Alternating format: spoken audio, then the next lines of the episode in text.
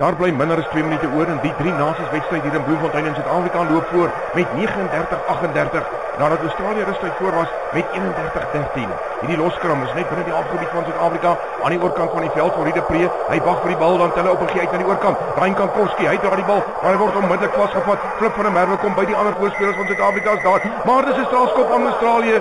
Suid-Afrika wat nie op hulle voete gebly nie en daar ingeduik. Griffie Beal Hy's nie gereelde skopper nie, dis 'n skop van by die 50 meter, 5 meter van die oorkant se kantlyn en 2 meter binne Suid-Afrika se halfgebied. Hiel kom vorentoe en die afstand gaan daar wees as die rigting daar. Ja, hy's tussen die palle deur en Australië wen die toets met 41 punte teenoor 39. Elke sportman en vrou neem deel om te wen. Een van die dinge, veral met 'n spansport wat jou laat verloor, is strafskoppe teen jou. Hoe meer strafskoppe jy teen jou kry, hoe meer word jou opponent bevoordeel en natuurlik word jy benadeel. Baie wedstryde is al gewen of verloor deur strafskoppe.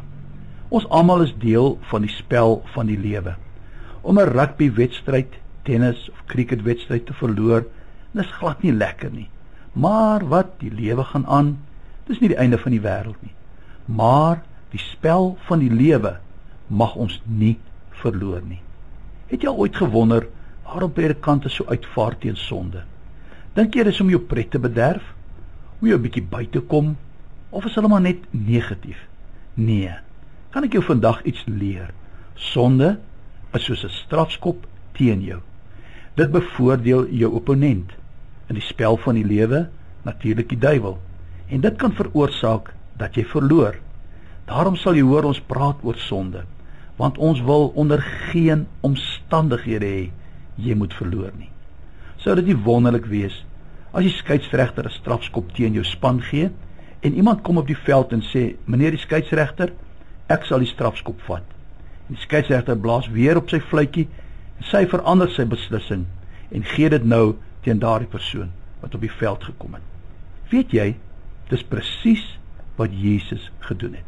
Hy het na die mens gekom wat besig is met die spel van die lewe en al die sonde en al die strafskoppe teen ons weggevat.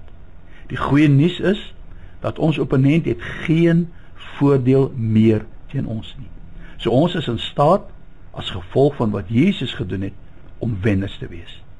Here baie dankie dat U aan die kruis al die strafskoppe, al ons sondes weggeneem het sodat ons oorwinnaars kan wees.